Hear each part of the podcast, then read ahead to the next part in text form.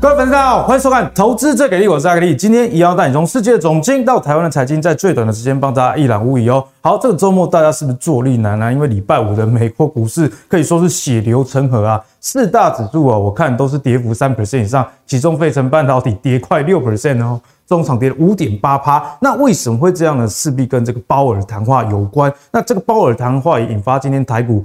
盘中啊，大跌最多就是超过四百点。那鲍尔到底讲什么？为什么股市下成这样呢？我们就帮大家来整理一个重点哈。那鲍尔呢，他主要是跟大家讲了一个非常明确论述啊。他说，通膨会带给企业跟家庭的痛苦啊，所以要继续坚持下去哦。在这个升息的部分，打击通膨是他持续的一个政策的执行啊。我们来看一下，他说到高通膨的形势仍然很严峻啊。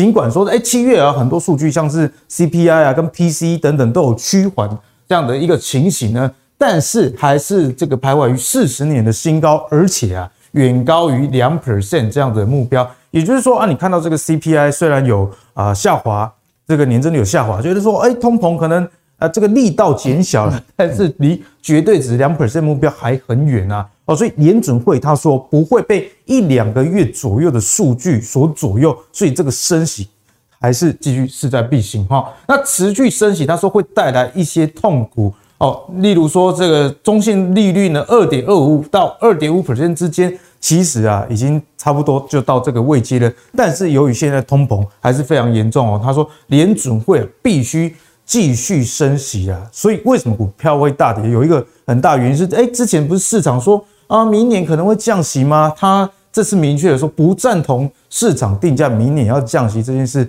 所以自然大家觉得说，哎，利空出尽的这样的一个味道就一消而散，所以造成股市的一个大跌。那其中呢，还有两点是非常值得关注的。他说，历史经验有警告说，不要过早放松这个政策。所以呢，它的鹰派还是会持续继续下去。那暗示呢，大幅升息的脚步呢，其实还是会继续走了哦。因为他说，为了恢复更稳定跟更有生产力的一个经济啊，一部分的工作是必须打破通膨预期的控制。简单来讲啊，会持续升息，而且市场现在就害怕，那你之后升息的这个节奏会不会超乎我们大家的预期？哦，所以市场就大体来一个反应啊。那。台湾的民俗月刚结束，不过美国的似乎正要开始哦。华尔街的这些呃专家就开始说，哎，会不会更恐怖的还在后面啊？像品浩的经济学家就有提出啊，现在美国的经济环境哦，已经从原本低工资低技能的这个蓝领阶层向白领扩散，所以呢，八月的 CPI 年增率可能会进一步的扩大哦。所以大家认为通膨趋缓可能没有想象中那么缓啊，说。啊，他们认为直到九月啊，直到九月才有可能见顶啊，所以大幅升息是合适之举。好，那其中呢，还有其他经济学家提到一些关键的重点，例如说鲍尔啊，这次绝口必谈经济软着陆这件事，也就是说，哎，经济衰退似乎是不可避免的一个情况了。所以呢，现在鲍尔啊，与其去谈经济衰退，他现在比较跟大家强调是，像这是短短八分钟的演讲啊，就谈到稳定物价。这个关键中的关键，所以现在联准会目标势必就是持续的去打击通膨，抗通膨比支撑经济更重要。所以也因为这样言论，我们可以看到，今天美国的亿万富豪啊，在礼拜五可以说是损失惨重，大概损失二点三兆台币的市值啊。像 Amazon 的这个创办人损失了两千亿哦，那这个马斯马斯克损失一千六百亿，都是因为这个联准会。这么鹰派的一个说法哦，所以导致股市的一个大跌。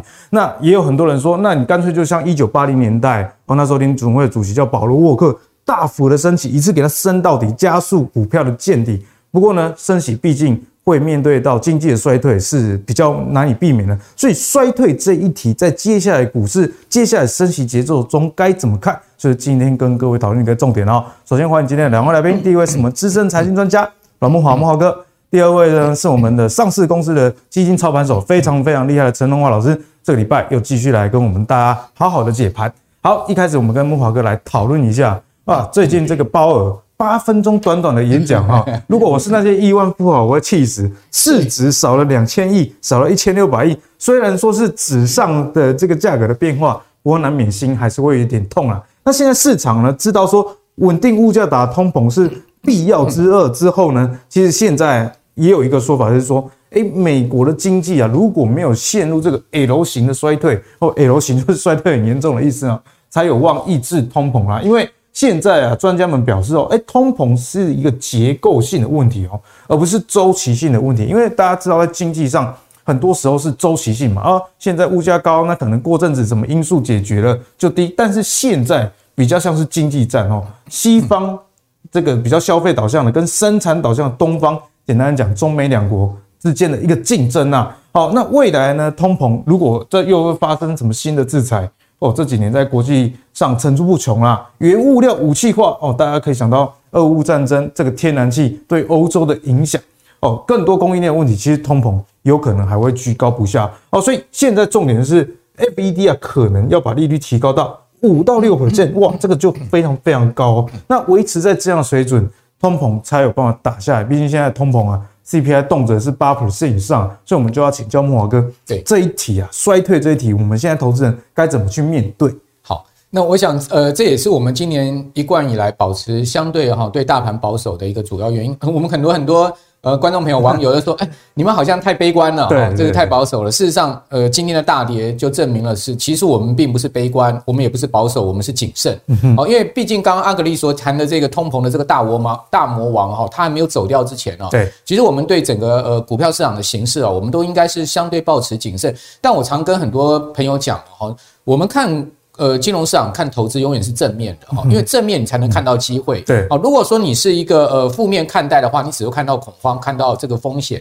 好，所以我们必须要正面看待。那但正面看待不代表盲目的乐观嘛，也不代表盲目的买进。所以我们在正面看待金融市场的同时呢，我们要保持呃对市场持续的弹性跟观察，谨慎评估。对，那我们可以看到上周五美美股的大跌哈，呃，它跌下去会不会是一个机会呢？其实就我个人来看哈，相对其实我到。这今天我倒反而没有那么悲观，为没有那么悲观？为什么？可能很多人很意外说，慕驊哥你在这个地方跌四百多点呢？对，呃，今天台股跌四百多点，美股呢，你可以看到上周五是狂崩啊，对，没错，开盘就已经是下跌了，但是呢，它越跌越多，跌到尾盘几乎是跌到最低嘛，哈，你看到费半指跌幅将近六趴，这个很罕见，夸张，夸张。那你可以看到那个呃标普指跌幅超过三趴，也很罕见嘛，对。那另外纳指跌幅将近四趴，也非常罕见，尤其是道琼很少一天出过一千点的跌点，它跌幅超过三趴。那大家要知道，这个道琼一千点的跌点呢，可以讲说是三个月从来没见过了。好，也就是说，过去三个月道琼没有出现过一千点跌点，似乎大家又回到了今年上半年那种恐慌的气气氛，有那个味道。啊对，但是我要跟大家讲说，其实在这个地地点上面，我反而是看到机会了。好，因为今天我们看到这个美股的下修哈，呃，其实我个人比较认定它应该是一次性的宣泄，一次性。对，我认为它持续崩跌的可能性不高，这等一下我跟各位报告。好，但是呢，我要再强调就是说，看到机会不代表盲目的买进哦，看到机会也不代表 show hand 哦。看到机会，而是你这个地方开始可以准备要进场哦，而且是分批小量的进场，并不是一个大量的进场。我先把我的立场讲清楚，就是不要觉得说现在你要抓一个绝对的时间点啊，一次跟他拼。没错没错，而且呢，不要讲说哎哎哎，木华哥翻多了哈，我其实我并不是翻多，我是短线看到机会，中线看到机会，短线可能有一点漏。对，但长线上，正如刚刚主持人阿格力所谈的，就是说我们现在看到整个大魔王还没有走。好，那经济衰退影阴影还在前面，所以我们在长线上面，我们还是要保持谨慎。是，好，但是我们操作灵操作策略可以灵活嘛？好，我们来看一下，就是说，呃，这个鲍尔他在这一次的短短八分钟的一个谈话上面，让市场蒸发这么多资金，不不但是不但是你刚刚讲说这个美国的所有这些大富豪总共八百亿美金的蒸发，如果你算平均美股各大指数三趴的跌幅，你知道说。这样子的一个跌幅下去，整个美国股市的市值蒸发了超过一兆美金。一兆美金，对，所以说我们可能更关注的是全球投资美股的人，他财富都大蒸发。你想看一天蒸发一兆美金，它会每天出现吗？嗯其实应该不会，应该不会嘛。美国的 GDP 也不过就二十几兆美金，如果你每天蒸发一兆美金的话，那还得了？所以为什么讲说这种跌幅啊，基本上我们应该把它视成是一次性的宣泄的主要原因，这是第一点。因为感觉有点恐慌的味道。对对，那我跟各位报告，我也统计过这个标普，其实它今年以来哈。呃，超过三趴的跌幅，这么我们已经今年已经八个月，快嗯快要结束了嘛，好八月底了嘛哈，八个月来哈，你看到这么多交易日哈，标普超过三趴的跌幅啊，也仅仅只有六次。那标普今年最大的跌幅单日是四趴，四好四点零四是出现在五月五月的时候，所以你会发现它它不是说呃每一天都会出现三趴三趴这样的灌下去了，所以大家也不用自己吓自己了哈。所以我我也认为台股今天的下修。大概到今这个礼拜的上半周，礼拜一、礼拜可能明天就就止跌反弹都有机会哈。那最晚可能礼拜三，我觉得下半周呢应该有一个比较明显的一个反弹上去的一个机会。哇，这么快？对，下半周对，我个人看法就顶顶多就修正三天，最多修正三天。事事实上，你要说啊，修正一个礼拜，甚至台股要出现一千点的跌点哈，我个人认为这个几率都不大。是，好，那我们来看一下。那当然，这个呃，联总会主席鲍尔哈，他这个短短八分钟蒸发那么多资金，他最主要讲什么？对，他主要讲三点，就是说要汲取三个教训。哦，他又开始引经据典，所以有人讲说那个福尔克上升嘛，你刚讲 Paul Paul Volcker 又又上升了哈。不过他说央行有责任保持通膨稳定，而且在较低水平。这个较低水平讲的是什么？两趴。这个大家其实也知道。对，所以说呢。心里要有准备，又联准会如果不把央通膨打到三趴以下，它是不会松手的。好，所以这个它让市场有一个定价了。好，过去市场可能太轻忽联准会的决心了，因为联准会在呃去年到今年 一连一连串的失误，它的信誉已经丧失了嘛。所以鲍尔这次要重拾联准会的信誉，所以他就很狠的，就是一次给你打到死就对了。原子都已经讲给。对，那一次打到死，就代表后面不会再有利空了。哦，这也是这也是为什么我认为说呢，是一次性宣泄的主要原因，就是说。他既然都这次已经把话说到绝了嘛，就是说都讲到这样子，比如说我今天男女朋友我已经跟你讲说啊，撤了啦，我们就不要再见面了，不要再联络，赖都删掉，什么都你你想看后面还有后续吗？后面只有复合的可能，对嘛？所以也就是说不会更坏了嘛。所以他已经一次把话都讲到死，讲到绝，讲到最狠了。那你觉得后面还会有什么更大的一个这个所谓联准会放话的利空？然后股市也反应了，对，股市也反应了。所以这就是第二个原因，我认为它比较倾向一次性宣泄的一个主要原因。第三个呢？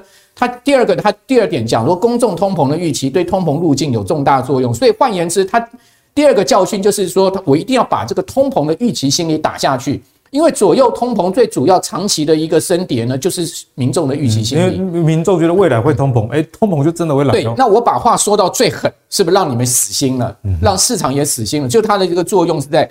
然后他说，必须坚持政策到抑制通膨任务完成，这是三个教训。那也就是说呢，我一定要把通膨打到三趴以下了，不然你们。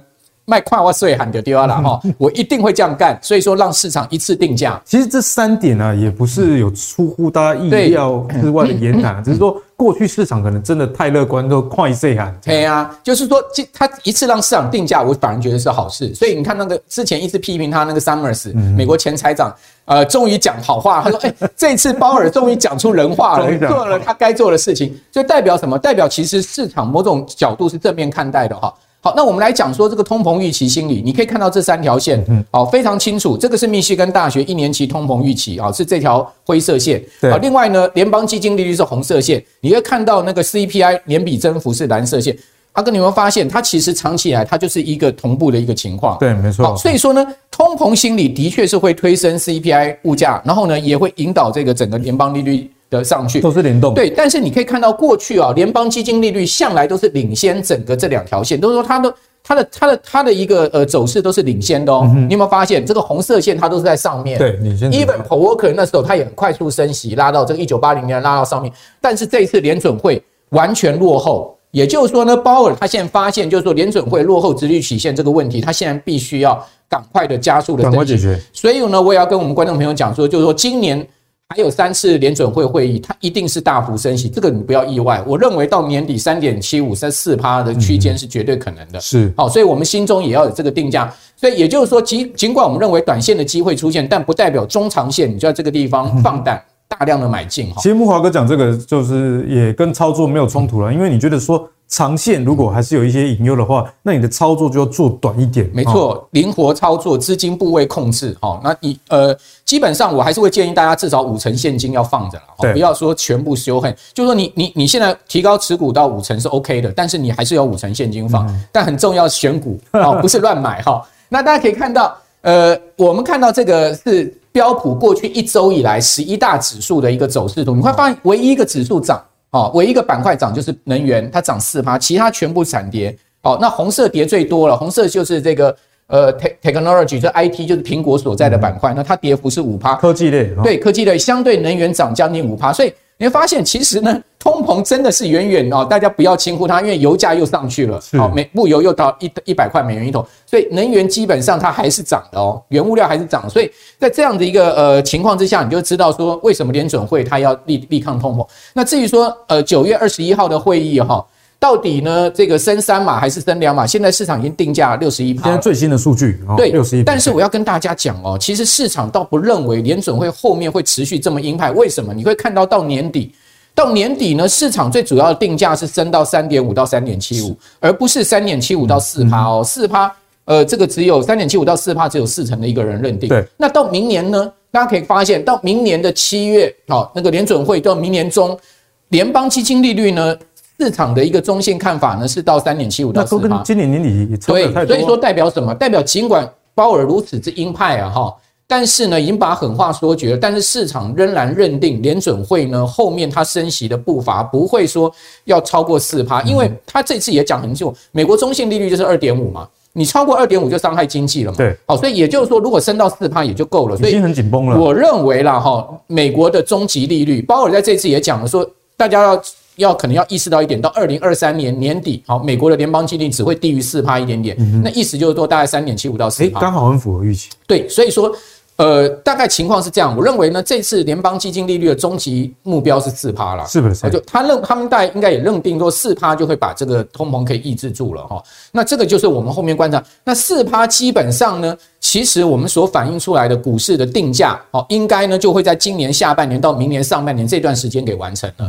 也就是说呢，回到这个投资的长线的角度来讲，长线的角度来，我个人会怎么做呢？我个人会在明今年下半年年底，明年上半年。做长线的投资布局，也就是说，长线投资在大概一季之后。对，也就是说，我认为呢，明年上半年也许股市还颠簸，好，那下半年开始，第三季、第四季，慢慢股市就有机会，好，就是说，如果我们看很长线是这样，短线我们就是中短线我们就灵活操作。是，好，那回到就是说另外一个角度，就看为什么我支持我这个看法。好，各位可以看到，这是礼拜五，哈，美国十年期国债单日的走势图，你有没有发现，其实它是先升后降哦。它中场各位可以看到，它是跌到三点零，它是回到三点零三，留上影线。所以你去看 TLT，好，TLT 这档 ETF 就是那个 iShare Twenty Year Plus Treasury Bond 这档 ETF，它其实上周五是涨的哦，它不是跌的，代表什么？代表债市并没有反映鲍尔这么鹰的一个立场。换言之，债市的一个呃走势呢，它其实跟我们刚刚讲的非方瑞啊，我们刚刚讲的那个 Fed Watch 是一模一样的。代表什么？代表就是说，大家都认定通膨已经见顶。尽管鲍尔在这样讲，他只是让市场死心脆心而已。就是说，他一定要把通膨打下去，但是通膨确实是见顶，所以市场认定后面通膨是要下来的。嗯。好，这个已经很明显哈。你可以看到，两年债也是一样哦，它最高到三点四，然后之后就下来了。哦，它收盘它其实是收低的哦。所以，如果我们从债市来看，其实反而不像这个股市那么恐慌。所以你去看今年元今天的元大二十年的 ETF 是涨的啊。哦，它今年是不是跌的？它是涨的。好，所以这就是反映我们刚刚讲。那另外呢，经济的面向我们还是要注注意，比较有隐忧的是五年期跟十年期已经倒挂了。好，大家可以看到五年期三呃五年期跟三十年期三点三八二，三十年期三点一八九，所以这两个已经开始倒挂，就连续第二天的倒挂。另外呢。三个月期的也上到二点八八，然后呢，六个月期已经上到三点二。对，好，所以说三点二，各位可以看到，它其实跟三三十年期也倒挂，是代表说呢，后面还是有经济衰退的风险。也就是说明年应该是美国正式经济衰退、股市打底的一年。好，我我我就讲白话一点，大概我个人估计，那如果美国股市是这样子的话，台股大概也差不多，对，就是应该是明年就是一个震荡打底。所以衰退是一定会见到，只是说什么时候而已。对，那如果照目前这样的。持续看起来，明年上半年可能大家就会真的看到所谓的衰退。对，那但震荡打底不代表它会出现比今年更大的跌势。好，因为股票市场通常第一波哈第一年下跌，熊市如果走两三年的话，它第一年下跌是幅度最大，因为大家有预期，空间最大。对，那之后呢，它会出现一个相对箱型震荡打底的一年。好，所以呢，好的股票它可能已经先先行会在今年第四季见底了。今年第四季对，今好有的好的股票就是明年产业有前景的，基本面好的，对，基本面好的。所以你可以发现，今天有很多个股哦，我观察到有很多个股，它其实开低，现在走高，甚至有翻到盘上的都有。好，那我们来再看一下。美国通膨是不是见顶了呢？虽然我打个问号，但是我个人认为应该是见顶，因为你从最近美国各项经济数据看到它已经见顶，比如 PPI 哦，这个七月月月比下滑零点五帕，这是二零二二年二零二零年四月来首见，CPI 八点五月比零增长。哦，然后呢七月的核心 PCE 四点六，好，然后呢，比是去年十月来最小增幅，所以你会发现从 PPI、CPI、PCE 看起来，美国通膨是确定降温的。对，然后呃，马上要公布八月的 CPI 嘛，哈，我认为它继续下降的可能性非常的大，好，所以通膨见顶应该就是我们现在看到一个市场趋势，只是联准会这边不松口，它会继续打，我觉得其实是好事。另外呢，我们可以看到。联准会仍然鹰派的原因是什么？他第一个打通打交通膨，不希望大家太嗨。对，然后呢，避其功于一一一役嘛，哈。然后股市回稳，联准会的那个所谓的卖权暂无必要了，因为他也知道暂时不会破底。还有呢，就是重建联准会的权威，这最重要。对他信心，大家对他信心面没有了。这次他等于说重拾市场对他的信心，还有保持美元的强势地位。因为美元强势，美债美股就跌不到哪里去。好，所以美国它其实在宏观全球策略调控下。它最重要的武器就是美元、美债、美股。好，所以说呢，在这样情况之下，它这样做法，某种情况还可以保元保持美元的强势地位。我觉得木华哥讲的真的是非常精彩。那木华哥上个礼拜也有跟我们说，美国啊，其实就是资本市场的老祖宗啦。哦，所以经过这一连串的说明之后，大家就可以知道说，为什么鲍尔要持续这么的硬派，主要还是。防止啊，市场上又超出联准会的一个掌控啊。不过也像慕驊哥讲的，哎，通膨数据确实很多项都有降温这样的一个情形。那再搭配市场现在已经反映了这样子利空的情况之下，哎，第四季大家开始逐渐去找一些落底的好股票，看起来是一个还蛮好的时间点哦。好，那在近期的股市上呢，要跟大家。讨论的就是在于资金面的一个问题啦，因为在长期这样悲观的情况之下，其实现在资金面也反映了现在的情况。我们来看一下，在目前的 M1B 跟 M2 的年增率跟台股之间指数的变化，我觉得这个图。非常具有参考价值。其实木华哥在以前我们节目也多次有跟大家聊过这个数据啦，哦，所以今天再帮大家复习。那所谓 M1B 呢，你就把它想象成是这个资金的比较活水的部分，那 M2 呢就是比较稳定的这样的一个资金啦。所以当 M1B 跟 M2 它们的年增率哦，M1B 比较高，而且高很多的话，那股市的动能自然就强。我们可以看到。在过去啊，哦，一年以来，其实去年的八九月，这个年增率的差异还是非常的大哦。你看，十五 percent 跟八 percent，十四点九跟八点六 percent，台股可以撑在一万六、一万七。但是，但是今年以来，我们可以看到这个 M1B 啊，这个年增率大幅的下降，然后呢，M2 跟 M1B 的差距自然而然就越来越小。所以，台股为什么会跌到？一万五其实也是可想而知啊。那以七月最新的数据来说，诶 m one b 这个要留意哦，年增率六点六七 percent，居然低于 M two，所以在这样的情况下，短期这个股票操作是不能太乐观了，慕驊哥。没错啊，这个资金面确实是不断的在退潮哈，这个包括美股也是一样。好，全球资金面确实是不利于中长线行情，这也是为什么我们讲说中长线我们还是要谨慎的原因。大家看到这两个其实出现了死亡交叉，那死亡交叉应该是呃三年来仅见的一个状况，代表台股的资金面在退潮哈，整个资金面在退潮。那今年呢，我们可以看到大盘呢到上周五哦，不含今天呢，因为今天跌的蛮重的哈。那我们看到大盘到上周五总共呢是跌掉十六趴，好，是那十六趴呢，各位发现今年有一个很明显的状况，就是日均量。好，你可以看到日均量到这个上周五，它才两千六百二十六亿。那各位知道去年的日均量多少吗？去年日均量是四千亿，四千亿，对，太精锥啊！对，从四千亿降到两千六百二十六亿，所以呢，基本上它告诉你没量就没价。哦，所以它只有个股表现机会，所以你会发现，哎，为什么这一波呃本土色彩主力股都去拱那个呃中小型的这个所谓生技股？因为大型股需要很多钱，越越没 EPS 的越会涨，就对了。好，像基本上这就是所谓的没量下的一种所谓的主力团报行情。好，那这种现象我们都能理解哈。那另外融资余额大减，你看那融资余额今年减减了三十一趴，减了八百八十亿。大盘有没有跌那么多？大盘没有啊，十六趴。对，代表散户其实都已经是这个呃死伤殆尽了，放弃了哈，放弃了。那通常我们都认为，像这样的现象持续很长一段时间下去的话，就是股市要会见底的一个机会。没错，因为呃基本上融资有点反指标。好，那我们来看一下三大法人的状况哈，大家可以看到呢，外资今年呢砍掉股票砍掉多少？砍掉上兆台币哦，一年来它就砍掉九千多亿。如果你看今年以来它是砍掉上兆，那台那。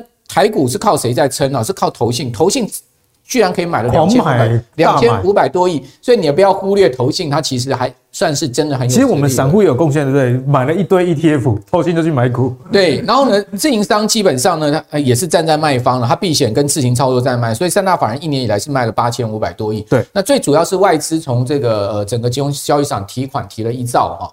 那但问题是，各位可以有发现有没有？就外资其实在最近啊，它其实已经呃，其实已经卖超已经是渐渐趋缓，所以我认为呢，超过一兆之后，外资在今年第四季啊，在大量的在卖超个几千亿的几率不大，因为该卖都卖了。对，它贵的时候不卖，没错，它大概已经差不多去年五千亿嘛，加上今年一兆，就一兆五千亿了嘛。哦所以我觉得它大概提款也提到差不多的一个情况，所以我们也可以预计，就是说本土资金的力量会慢慢在上来，好，就要投信如果持续一直买下去，它不退场，再加上国安基金，再加上呃这个四大。呃，这个八大行库哈等等四大基金等等的一个加持的话，我认为大概在金融上不见得能完全跟外资平衡，但是也可以产生一点大概差不多三分之二的一个平衡作用。所以，我们对这个行情就是台股往下破一万四，短线上、中线上没那么悲观，也是因为本土资金的力量有慢慢在上来哈。那另外，我们来看一下上柜指，上柜指其实最近比大盘强很多，你发现。它的跌幅已经收敛到十六趴哦，它曾经一度跌幅，我记得比应该三三成左右吧。因为之之前小型股很惨。对，那但但是它最近很强哦，它其实现在目前距年线的乖离已经只剩下四趴了，那很低耶。对，如果真的爬回年线，那不得了哈。那我们可以看到它这个呃十六趴跟大盘差不多，然后它的融资减了二十五趴。好，那各位有没有发现？基本上它的融资减幅没有像大盘这么大，但是也是相当惨烈，也是超过它整个跌幅的哈。那它的日均量也降得非常的低了哈，就六六百多亿的一个日均量，但是基本上这个量能降的一个幅度没有像大盘这么多。对，好，所以代表本土的资金比较琢磨在这上面。那另外呢，外资在这个上柜呢，它一年来砍了八百多亿的股票，投信呢在上柜琢磨二十二亿。好，那自营商呢在上柜它是呃整体是自呃避险跟合计都它自行操作的部分呃是卖超，但是这避险的部分是买超，所以基本上你可以发现，三大法人在一年来哦，在上柜是卖超了八百多亿。但你有没有发现，其实外资最近一个月在上柜，投信法人整个整体三大三大法人全数是在那一个月内都是在买超的。所以为什么上柜相对大盘强？诶，味道有点提早发动。对，你有没有发现上柜已经很明显开始在稳住的一个情况了哈？那我们来看到加权指，你可以看到大盘乖离年线还有这么大的幅度。但上柜我刚刚讲，它只剩下四趴了，所以你会发现，哎，上柜爬上来爬得非常的这个明显，所以代表什么？代表现在目前短线上面、中线上资金是去加持中小型股票，中小型股哦，比较筹码轻的，然后呢，本土法人比较能控得住的，它会避开外资的这些大型股。所以，我们观众朋友，如果你短线要操作的话，你要去找一些有有有题材的，哦，跟随着这种所谓本土资金的团报股，你可能在上柜找会比较有机会。哦，那什么台积电啊、联发科啦，哈，这些大型股哦，他们很好，但是呢，我觉得他们呃真正的一个落底时间呢，应该会拉到明年上半年的时候。好，我们现在目前还不急的在这个地方大量的去布局，像台积电啊、像联发科这些呃所谓的这个大型的重量级的权值。因为看美元指数也还在走升，那外资持续汇出，这个几率还是蛮大的。没错，那我想呃最后再给大家看一下，因为毕竟我们刚刚讲投信嘛，对不对？投信到底他在买什么？你有没有发现，哎，华兴今天开低走高，对，好，你有没有发现，呃，你你可以看到投信它最近这个十个交易日，它买超的大部分在上市的部分都是一些重量级的这个呃船产或金融的全值股，没错，好，那尤其它华兴买很多，所以我觉得大家可以关注一下华兴，华兴它基基本上它这一波的走势非常强劲，而且呢，它今年也是一个开低走高的一个呃很明显的相对比较强就是有投信的底气，对，那上柜呢，你可能更更值得注意，比如说元泰这一波是创新高的股票。然后呢，你会发现，呃，像这个车用的这个这个台半，它基本上也是投信加持的。嘉登你也可以注意哈，我觉得这几档像汉磊你也可以注意。好，第三代半导体的这一些呢，我都认为是，呃，现在目前看到就是说盘面上相对上面投信有加持在贵买的部分，我觉得更值得大家注意，比上市的部分更值得大家注意。好，谢谢木华哥给大家的解析哦。那木华哥刚刚也讲得非常清楚了，一连串从这个。鲍尔他为什么要这么强势的谈话？其实啊，就是希望市场不要过于的乐观了。不过也由于他把话说死了，所以慕驊哥也跟大家讲，这样你后续要有更大利空，这样的可能性就少了很多了。所以在因此这样的一个情况之下呢，股市有大跌有反应的。那在这个时候，我们要做的就是找一些好的选股的方向，例如说，哎，外资持股高的持续在卖的，你可能要避开，转向以内资为主的一个股票。做短期上的操作，那我想这是一个比较好的一个方式。好，那接下来我们继续跟陈龙华陈老师来好好的讨教一下大盘啊，那我们更细节来看，因为刚刚慕驊哥给大家的是一个整体的哦一个轮廓，那我们再往细一点去走，我们先来看台股的大盘啊，那礼拜五美股大跌那么多，那上礼拜的台股呢，其实。表现还算不错了哦，先低后高，可是今天哦一根这么大根的掉下来，当然画的是有点夸张，不过就是今天其实跌幅还蛮重的，所以在这个时候啊，陈老师你也认为现在不应该那么悲观吗？还是其实我们应该要悲观呢？好，那我们看到哈，哎，我们来看一下说，上个礼拜我们在节目里面有讲过说，大家很紧张说万五到底会不会破？哎，我们在节目里面讲说。哦，万五不会破，因为融资余额只有一千九百亿，融券有六十一万张。阿格力也讲说啊，这个融资这么少，杀到哪里去？杀不下去。所以说，我们上个礼拜预估整个大盘回档的幅度在一万五啊，一万五千一哦，到这个一五零一零啊，零一零这个区间，果然哎、欸，只有来到一五零五三。那今天我们在昨天在测，在预测说，哎、欸，今天可能大盘会开低的情况之下。那我们有两个样的一个逻辑的一个思维去推断。老师，这个算法是在今天开盘前就算好了。哎，对，开盘前就算好了。所以第一个是说，如果说现在市场上在传言说，选举前国安基金它的任务是 大盘守万五，啊，台积电守五百，啊，是市场上传闻。哎，这是一种玩笑话了啊。但是如果说，哎，可能大家如果说对于这个，哎，呃，那个美联储哦，联总会哎升息这个二两码三码，这个就是大家已经预期的效果。范围之内的话，那它有可能今天诶开开的低一点，但是可能还能够守住啊一万五千点。所以我们第一个啊预测说，诶如果说它能够守住一五零一七的话，哎，那就有惊，这是最棒的，哎，有惊无险。但是呢，诶今天的市场的反应就比较激烈一点了哦，所以大家认为说，原本认为说，诶可能啊联总会可能明年诶年底或明年初就改为是降息的这样的动作，现在已经这个预期就消失掉了。消失掉的情况之下，今天的反应激烈的话，哎，那我们来算到说，整个行情来讲的话，从这个啊一五四七五哦这一波反弹的最高点跟之前的低点，这个最低点，然后这个差距是一万一千五百四十七点哦，乘以啊零点三八二的话是五百九，就是这个黄金分割率，哎，黄金分割，那你从这个最高点扣掉五百九十点的话，哎，一四八八五，哎，老师，今天我们盘中还在录影呢，还没收盘，不过。刚好是跌到一四八四几左右，哦，就很接近哦。对，然后就我们今天的低点就我们就昨天就已经抓到今天的低点，所以说既然满足点已经到了，所以说有惊无险，说最低点应该就在这里。嗯，所以就跟木华哥讲的一样，哎，可能最近前三天会反映一下，后面大概会做一个反弹。啊，整个来讲的话。一四八八五就是我们今天算的基低点，然后它也来了，所以满足点到了，短线会有一个从这边可能会有一个类似震荡，甚至有不排除慢慢再往一万五千点去做靠拢。但是我们有看到一点，就是说，哎，整个来讲的话，这一个一个所谓的收敛型的三角形，它已经跌破了，跌破了情况之下，它可能会慢慢再回去。那也就是说，现在一万五千点跌破的情况之下，虽然说，哎，来到一四八八五，然后。反弹上去，那投资人要注意的是，接下来再遇到一万五千点这个所谓的收敛三角形的这个压力点，这边可能还会有压力，所以你不要以为拉回到一万五千点就好没事了，后面可能继续涨，你可能要反啊预防说靠近一万五千点这边可能还会有一个震荡再拉回。啊，这个拉回的时候我们再来看看量价结构或者说整个环境有没有改变，这时候才能够考虑说要不要在这个时候再去。逢低承接，所以呢，在我们节目后续也会持续帮大家追踪啊。不过今天陈老师跟大家讲的意思就是说，你不要看到啊，今天盘中跌那么多，上礼拜五美股后，嗯，四大指数三 percent 以上的跌幅，你就觉得说，哇，是不是又要 gain over，又要又要再创新低了？那显然看起来还没有到那么悲观啊，哦，对不对？好，那接下来我们就要跟大家聊，那在没有悲观的情况之下，其实不是所有的类股都符合这样子的一个看法哦。我们风向非常重要。以台积电来讲好了，台积电的这个 ADR 在礼拜五的美股呢是跌三点二三 percent，其实也是蛮重一个跌幅，因为我们可以看到这边啊其实是蛮多这个均线纠结的一个地方，月线、季线，可是一次就给它跌破了。所以现在看起来似乎选大型股真的不是太好的一个选择，因为我们也帮大家统计啊，台湾几个重要的权值股今年以来的一个走势哦，台积电跌到十八 percent，联发科因为跟手机有关的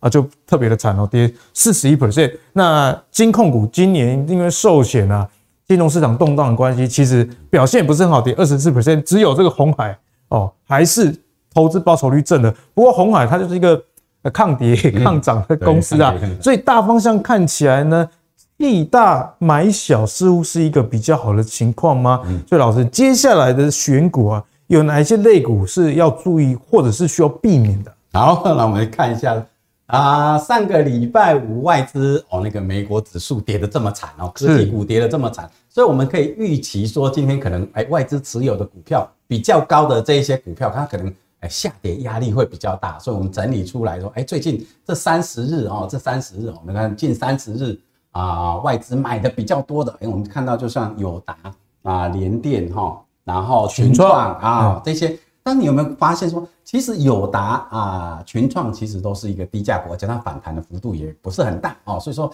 你如果说看很害怕它杀下来，你急着想卖，开盘就卖掉的话，你可能会卖的比较位置可能比较不会那么好。对，那像说，哎，预计说这个联电 ADR 已经跌得很深，所以我们预计说今天联电也可能会大跌。但是如果联电跌，跌破四十块以下，你卖它也没什么肉。其实以它的基本面来说，虽然大家对未来有点疑虑了，但再继续往下杀，要杀到多低啊？哦、对对，有限嘛，对不对？所以说连电，你看开在四十块以下，你你你去卖它的话，其实也没什么没什么好处了。它可能会拉上去，你就白卖了，对不对？所以说我们整理出来以后，我们看说，哎，有一些股票，例如说啊，外资有买很多，但是它的股价涨得比较凶，哎，它的回档。幅度就比较大啊，所以说我们看一下说，哎，最近像统一时，我们说，哎，高档已经到了哦，那就是说不要再追了，但它一直维持在二十块三。那今天的中心店它还在，反而还是翻红的哦，所以卖它其实也会被修理。然后我们就看一下哦，类似像这个啊伟创啊伟创这只股票，我们就来看看伟创这只股票，哎，外资也是买很多。那目前伟创这只股票来讲的话，你如果说很担心外资持有很多的股票今天会杀下来，那你会不会很？想要卖它的时候，你先看看这只股票，它是不是它的股价是不是会接近前坡的高套牢区？对，如果它接近前坡高套牢区的话，啊，又是外资持股比较多的话，你反而就要比较小心一点。而且本身来讲的话，它最近的成交量就比较小。那成交量小的话，有一个好处跟坏处了。好处跟坏处也是说，容易拉抬，也容易灌压啊。所以上下冲，哎，对对 对，上下。所以说这样的一个情况之下，今天开低下来来讲啊，虽然它跌了，只有跌了两趴多啊，所以个，但是它整个来讲的话是破线，然后整个这个均线就破线，就是整个形态上不不好了。对，然后它整个来讲的话，你看它的一个正 DI 哈，正 DI 已经是往下啊，负 DI 要往上，所以它这边正负 DI 已经要啊形成一个所谓的一个。接触哦，做一个反转，等于负 DI 要往上啊，正 DI 要往下的情况之下，所以它这种类似像这种股票，外资又持有很多的股票啊，你才要去小心它。好，所以呢，那个陈老师也提供了几个原则啦。外资持股高不代表说你一定要很紧张，例如说呃，已经之前杀到非常多了，比比较跌无可跌的这一种，或者是说其他比较需要留意的，例如说像伟创，哎，你接近前波的这个套牢区，那你成交量你也没有。有效的放大去支撑，技术线型上又往下弯，那这个时候呢，往上的几率不是说没有，但往下的几率比较高，比较高哦。那你就可以啊，比方说你有赚啊，先把握的小亏，先跑一趟，或许也是不错的一个选择啦。好，那我们讲完了该留意风险之后，接下来就要跟陈老师请教，那其他的股票有没有一些是值得可以去注意的？好了，我们来看一下哈。整个来讲的话，美股大跌，我们的台股的选股策略要去怎么去做一个选股的策略？第一个，刚刚阿格力有讲到，弃大买小，最近这种大型股会跌的比较深。对，那现在就是一个小型股、中小型股会比较有活泼啊，就是说内资为主嘛，哈。所以我们看看第二点，内资成为护盘的主力，所以我们看看今天的柜买指数啊，是否止跌回稳？如果内柜买指数止跌回稳，所以你要看行情的话，可能不要太管上市，反而要去看上柜。对，上柜，因为内资的主力都在放在上柜这方面。那我们来看看说，哎，最近比较内资比较着着眼点在 IC 设计，对，还有生技股哦，所以说这两个指标，我们来看看有没有所谓的一个抗跌回稳，重点是哪里？台积电五百的关卡有会不会守得住？就是看国安基金有没有盘中在拉。我们刚刚说，呃，台股的一个大盘哦，大盘的满足点已经跌到了嘛，所以你看最近哎又往上拉，往上拉，你看我们。啊、呃，台积电今天开盘一开就跌到五五百块以下，但现在又拉到五百块了，这代表说，哎，那支国安基金有在护盘，是、哦，所以在这样的情况之下，也是我们的一个观察重点，我们的选股策略的一个观察重点。然后我们来看看说，哎，时间现在来讲的话，哎，这根今天这根长黑来讲的话，会把一些市场的多头信心给消化掉。所以，我们投资人要用什么？以中长中长线来保护短线啊，就是说，哎，你买的股票其实是都中长线是看好的，你短线可以来做一个短线的操作，这样的股票是 OK 的。对。然后我们来看看，注意啊，最近是什么瓶盖股啊？这个我们这个 i 十四 iPhone 十四快要出来了。预计下半年有九千万只啊这样的订单啊，所以说哎，瓶盖股、电动车还有光通讯这些族群是可以留意。那再来的话，金融股看是不是也是一个护盘的政策护盘的工具？哎，尤其是因为通常过去护盘的时候还蛮常拉金融股，而且今这个礼拜是金融股的一个法说会的一个密集的一个召开的时间点，好像国泰。国泰金大家就会呃很注意，对不对？兆丰金啊，所以说，哎，金融股是不是会形成这样的护盘的工具？这也是我们在这个大跌的情况之下，也要来去做的一个关注的一个主要的一个重点啊项目。好，那我们来看个股。哈，好个股，哎，那我们看一下，我们最近教大家怎么在这种行情哦，选股不选市哈，选股重于选市的情况之下，怎么去选一些强势股？而这种强势股来讲的话，它又能够哎有一个。好的表现哦，我们刚刚讲过。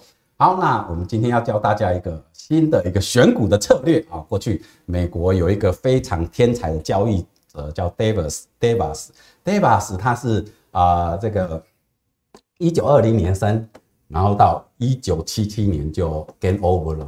天才通常都活比较短，他从一万美金变成两百万美金，但是各位有没有想到？一九二零年到一九七七年，一万美金的价值是很大的。我记得阿格力有讲过，过去好像二战前的一块一个巧克力是一块美金嘛，对，后来是涨得很很高了。所以你不要看到一万美金，实质购买力非常强。对啊，所以说变成两百万美金，到现在两百万美金也算是吓人吓人吓人。所以那个一九七七年的时候，哎，也是一个不错的啊金额嘛。所以他提出了一个观点是说，如果哦这个是五十日的高点哈，那假设说最近有一个。行情是能够突破五十日的高点的这根 K 线的，不管它收红收黑，然后突破之后连续三天都没有再创新高的情况之下，啊，它的一个拉回的低点哦，就是一个底部啊，它的这个高点哦，就是一个所谓的高点区域哈，这个就是一个箱型，它的一个，那当它你突破这个箱型的时候，可以去做一个买进的动作，所以说我们刚刚耿鼎最近很强，是因为。好，这边突破五十日高点的时候，符合它的这个箱型整理，然后最后这边又能够再突破这个箱型，其实出现连续三次。对，所以说，哎，这边有一个买进点，这边有一个创高的，又在一个买进点，在这样的一个情况之下，你看我们最近的一个它的一个走势是比较强势的。虽然说今天大盘是跌的，但是呢，哎，它的一个抗跌性是比较高的哦。那你看。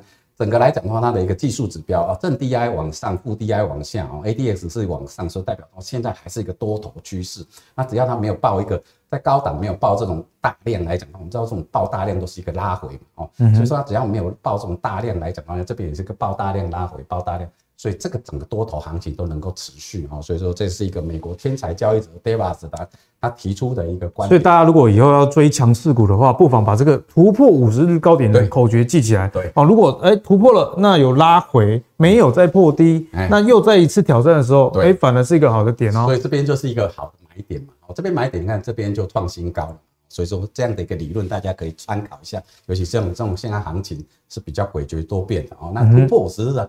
的高点代表它的一个强势是会比较强的，对，这种股票就比较能够去买它的话，比较能够赚钱了哈。好，我们看下一档哦，信华，信华，我们在啊、呃、第一个礼拜啊，前两个礼拜以前一直在讲这只，我记得那时候一讲就就大涨涨停就涨停，对不对？所以说你看啊，今天虽然是因为它涨得比较多，所以今天回档的幅度比较大，但是你有没有看到在礼拜五上个礼拜五来讲，它还在创新高，也就是说，你看我们两两三个礼拜以前讲的都是。在两三个礼拜以前，你不管在什么样的价位买进，在上个礼拜五都是赚钱啊。今天虽然是拉回，但是整体来讲的话，它还是在一个一个多头的一个格局里面啊。你看这个所谓的一个啊两条线啊，DIF 跟 MACD 啊，已经出已经来到零轴以上了嘛哈。这样正负 DI 正 DI 也在上面，那这个又站在所谓的一个它的一个啊区间啊整理区间的之上啊，这个所谓的一个支撑点啊。所以说目前看起来来讲的话啊。它的第一个满足点二二零二已经来了哈，那第二个满足点是二四四零啊，那只要说它不要破两千块来讲的话，后续可能还是看就还有空间哈，因为那个内资嘛哈，我们看它 IC 设计跟这个生技买很多，这个所以说这种就是一个比较强势的股票。好，那我们看看另外一个高利来，高利诶一样，你看五十日的高点对不对？在这边，那这边是不是突破它？连续三天没有没有再创新高，它就形成一个盒子有没有？盒子以后这个点是不是出出现买进点？所以说，你看你买进点在八十七块，现在已经快到一百块。哎，其实追抢也不是不可以，只是真的要有迹可循才行。对，你要符合我们这个条件，你才能够去抢。现在很多人很怕，哎，我追抢会不会套在高点？所以说，哎，你看，如果说按照我们他的这样的一个操作逻辑，你不要以为说，哎，他那个二战前的一个操作手法是不符合现在的。大师经过百年之后还是大师哈。对啊，你看巴菲特八十几岁，八九十岁，人家也是二战前的一个操作方式，到现在也是很好用。所以整个来讲的话，哎，这边是不是它到五十日高点在这边，它已经哎这边是不是突破了？突破以后形成一个箱型啊，箱型这边啊停损就放在这个啊回档的低点，但是你看这边又拉上去以后，代表哎后面这一段是不是很稳稳的赚啊？不会被骗，也不会被套在高点。那目前你看它这两条均线啊，DIF 跟 MACD 都在零轴以上，对，所以说这个强势强势，那正 DI 也在往上，所以这个股票也是强势的股票，拉回反而是可以。这个观察一下，因为它这个盒子的上方来讲的话，就大概八十七块这个左右。好，所以股市大跌不见得坏。对，哎，有也许有这个拉回的买点这样。所以今天陈老师也教会大家新的一招了。之前教大家这个呃 A A D S 啊，那今天要教大家就是如果有突破五十日新高的话，哎，这时候追强就是一个很好的时间点。时间点。好，那也记得啦，所谓的这个支撑压力其实。陈老师在过去节目中都有教过我们，哦，所以试着自己换算一下，对，对，对，有设好一个停损点，我想这样也是很重要的。嗯，好，那接下来我们要跟陈老师讨论的是一些比较产业面的选股，嗯，特别是在汽车的部分，因为车用啊，在近期真的是很强哦。好，那新能源汽车我们该怎么样去留意呢？我们先来看一下啊，现在的这个中国确实是全世界。啊，电动车啊，中国称为新能源车，很大的一个市场。上半年的销量呢是两百六十万辆，占全球销量的六成。所以，如果你要看电动车的机会，一定要看中国哦。那现在呢，中国已经指出一个重点，而新能源车虽然快速的增长，但是一些相关的基础建设还是远远的不足了，特别是在东北啊、西北的部分哦，比起中国的东部或者是南部，这个基础建设的这个商机还是很大，也必须要加快啊。好，那讲完了相关的这个电动车的基础建设之后，我们再细部来看一下电动车的这个晶片，因为半导体股票在今年啊都跌得蛮多，主要还是来自于这个消费型的晶片。不过车用晶片状况就不一样哦。那我们看一下车规晶片的企业，这家叫新驰科技，他们的董事长说，目前晶片价格大跌的是消费类的，而非汽车的晶片。啊，因为汽车。这个晶片还是一个供不应求的状态，他有提到啊，晶片供应链的问题还是存在，因此在这样的情况下，车用相关的电子，哎，就值得大家去留意喽。啊，例如说刚刚我们讲了这个车用晶片以外，车用的 PCB，大家也可以去留意。哦，因为电动车用的 PCB 的量啊是传统车的三倍，也就是说，就算世界上未来的汽车每一年的销售量。差不多，可是里面只要电动车的占比越高，哎，其实对于这个车用 PCB 的需求就会增加。再加上你看，哎，电动车的销量，二零二零年是三百万辆，那到去年呢是六百五十万辆，一台车已经是传统油车的三倍的用量。那你销量又在这样成长的情况之下，哎，势必对相关公司的基本面会有很好的一个挹注。那如果以去年前十大车用电路板，哎，台湾其实就有四家公司哦，分别是晋鹏、新兴。建鼎跟定影，好，所以讲完这一大串，接下来就要请老师来帮我们选股了。现在刚刚讲到这个车用晶片啊，以及车用 PCB，嗯，都是一个好的方向。那老师近期的这个技术线型上有没有一些公司是值得去留意？好，来我们来看一下哈。整个来讲的话，全球汽车的产量预估，看到到二零二三年可以达到这个九千，因为这几年其实都千万辆都是都因为缺晶片了，对，缺晶片，所以说到二零二三年反而会是一个。爆发性的一个成长，看这个统计的图表是这样，然后这个看到，你看啊，全球的需求也是一个成长，然后然后所谓的北美啦、大中华，刚刚讲到阿格力讲到大中华这一块有没有？哎，这个也是个第二位哦，就是除呃全球之外，你看这个最高就是大中华啊，所以说这个汽车晶片啊，未来 PCB 这一块可能就是我们投资人可以在这种产业呃大盘大跌的情况之下，哎，可以去做一个选股的一个标的。那讲到 PCB，可能大家会看到，我先看到新能源汽车。那新能源汽车，刚刚我们阿格力有讲到说，哎，可能二零二一年就是已经到六百五十万辆了。那最大的一个转折点在二零二五年，二零二五年它可能诶预估到一千六百万，成长非常非常多，成长非常的多啊，所以它的未来的市场也非常的大啊啊，所以说相关的产业哦都可以关注。那讲到这个来讲的话，大概会讲到会不会直接会想到欣兴这一只股啊？欣兴今年真的是跌到密密麻麻，密密麻麻。但是它目前来讲的话，哎，在这个底部这边有一个形成一个所谓，哎，老师你这样话好像有。足底这样的味道，对，这样就是有一个足底的味道。不过今天的大盘跌，它也会跟着跌了啊。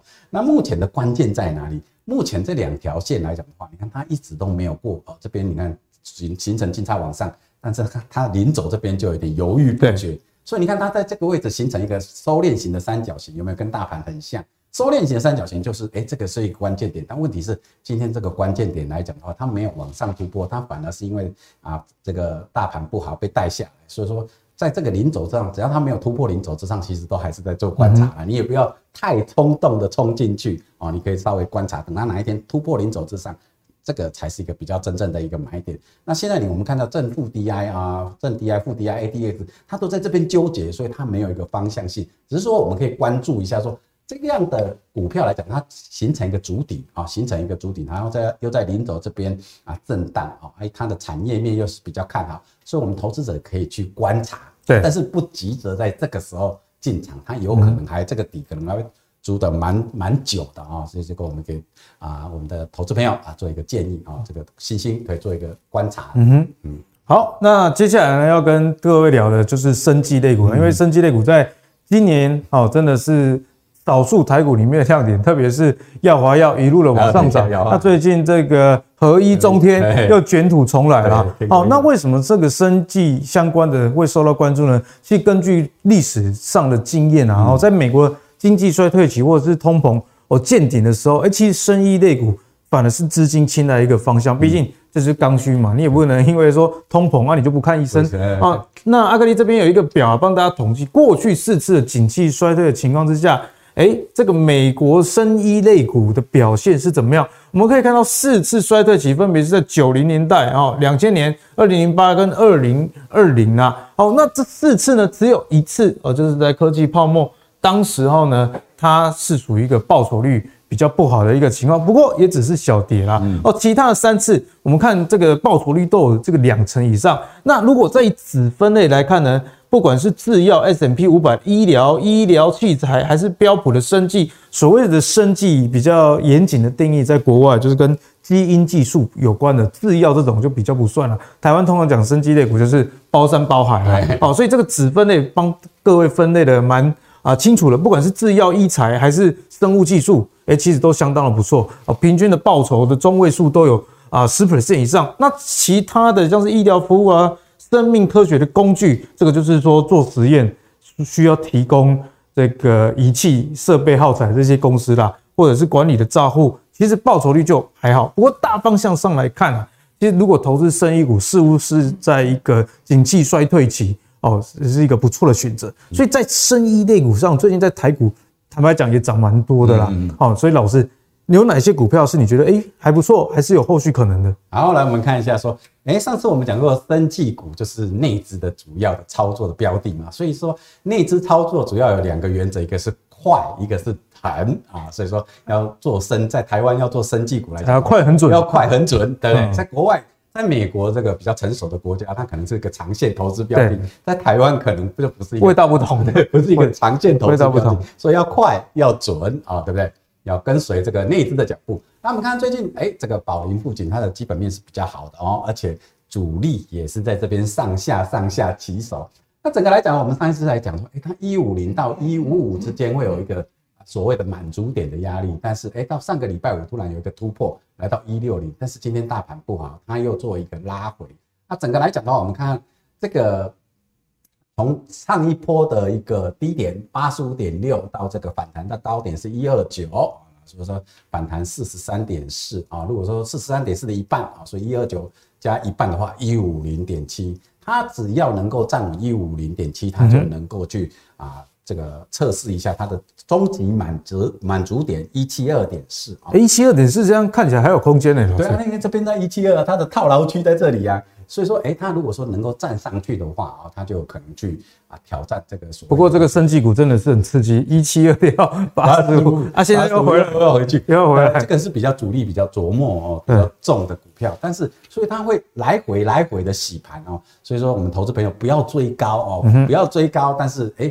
逢低买进，靠之大部分靠近大概十日线上下买进的话，哎，逢高上去，如果它能够站稳一五零点五以上的话，哎，它后面可以也许有机会，有机会跟一起了。对啊，如果说哎，你靠近十日线买进，它到一五零到一五五之间过不去，短线把它挡一下，等它拉回的时候啊，再来做一个买进的动作，这样会是比较好的啊。好，那我们看看说整个来讲的话，它的一个技术面现在，哎，这个正负低，这个 MACD 跟 DIF 是个零轴以上，对，偏多嘛，对不对？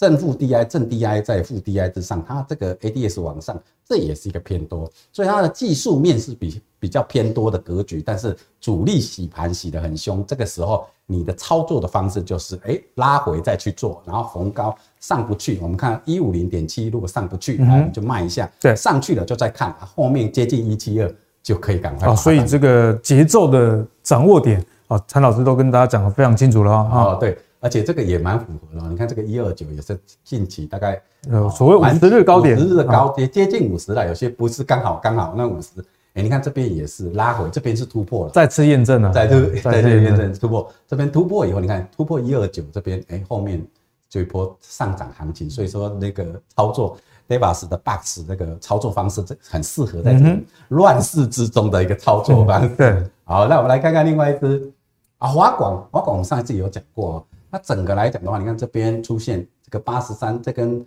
长红出现一个大这个所谓的一个高成交量。那我们常常就是说，在上涨过程中出现大量来讲呢，通常会有个拉回，但是你看这个拉回的幅度其实也不大，来到八十三点一而已。那现在又往上拉，那今天大盘跌，它还是个小涨，所以代表说这支股票其实是蛮有支撑的哦。那整个来讲的话，你看它这个七十六跟七十一的长期的啊，这个过去间整理很久啊，对，很久了，所以它往上的话。至少哦八十一哦以上哦，所以说它只要它没有跌过跌破八十一的话，你看七十一到七十六五块五五块加七十六的话啊，那可能就是八十一。只要不要跌破八十一的话，其实都还是一个多头格局。因为你看这两条线，DIF 跟 MACD 是零轴以上，还在持续的往创高啊。这个 DI 正 DI 还是在负 DI 之上啊，所以说这只股票看起来就会比较还 OK 一点。对，所以拉回可以关注这种股票。那最后一支股票，我们来看看。葡萄王，葡萄王应该大家没有买过股票，可能也吃过它 的食品，特别是直销它旗下这个葡众赚很多钱哦。对，过去过去这个提神药品就是那个康贝特嘛，喝了再上，现在是蛮牛。对对啊，这个很有名。那这个葡萄王来讲的话，我们看一下说，哎，它最近的一个最大的一个啊，这个长虹棒在这个一三八有带大量，所以说这个大量之后，我们知道说，哎，这个。大量之后，通常会有一个拉回。你看这个从一三八拉回到一二七点五，对不对？所以我们算这个幅度来讲的话，大概十块十块钱左右。那十块钱来讲的话，如果说一三八如果往上同样的一倍，因为它现在已经突破这个下降下降趋势线，对，然后往上了嘛。所以如果一倍来讲的话，会来有机会看到一四八点五。那整个来讲的话，这个哎、欸、这两条线 DIF 跟 MACD 哎零轴一样是零轴以上，就是一个多头的象征。正 DI 来讲的话，这边你看哦，这个正 DI 在往上啊，ADX 也往上啊，所以说看起来来讲的话，这只股票啊，长线的一个啊是比较好的，因为它一个所谓我们刚刚看到的这个三角形收敛，它是突破的。我们看看很多都是往下，就是跌破大盘呐，或是刚刚看到很多股票都是啊往下啊，这只是往上。那它的基本面、技术面都还不错的情况之下，我们可以来期待说，哎，它如果只要它能够守住这条，不要再跌回这个下降下降趋势线，后面有可能来挑战前波的一四八。但是你有没有看到前波的一四八来讲，其实它是没有量的，所以它不见没有什么套牢了。哦，这个也是大家关注。如果前一波的这个高点，哦，假设量是这样的话，那这真的难攻。宝林，宝林附近那个一七二的那个量就很大，那一个很粗，你就要靠近就要。所以你看到量那么粗的情况下，可能碰到一七二先跑一趟，对对对，是一个不错的选择。但是你看这个一四八，其实这边是没有量的，嗯，所以它有比较有机会来挑战这个新高。是，好，谢谢陈老师给我们的解析。所以呢，经由陈老师今天的解析，你也可以知道说。技术分析啊，其实相当好玩，但也有很多美眉角角要注意啦。例如说刚刚讲的，这前一波的这个套牢点，如果成交量是很大的时候，自然那边压力就很大。所以什么时候接近压力的时候，要站在比较卖方，什么时候要续拼呢？其实你就可以参考。成交量的角度去做切入哦。好，那今天的节目呢，相信大家都有一个很清楚的轮廓。慕驊哥一开始从这个比较总经以及 FED 的政策的思考面来跟大家讲说，其实啊，这个定价已经完成了，就是诶、我就是要持续的去打这个通膨。那既然已经定掉的话，之后自然就不会有太多的意外，不会有太多的意外，股票又下跌了，自然就有反映这样的一个情况。所以呢，之后股市往上走的机会其实还是有的。不过慕驊哥也提醒大家。其实在这个整个经济衰退的节奏上，今年第四季以及明年的上半年是有比较有机会可以见到，所以在比较长线的这个投资上哦，大家还是稍安勿躁。不过呢，短线操作是有机会的。今天跟大家讲过很多，哎，弃大买小的思维到底是怎么样？那相信再搭配陈荣华老师教给大家的。例如说，你去选择车用，选择生医，再搭配所谓的满足点来做这个操作的话，效果就会相当的不错哦。好，那如果你喜欢阿格力今天的投资最给力的话，别忘了上 YouTube 订阅 MVP 财经生活频道。我们下期再见喽，拜拜。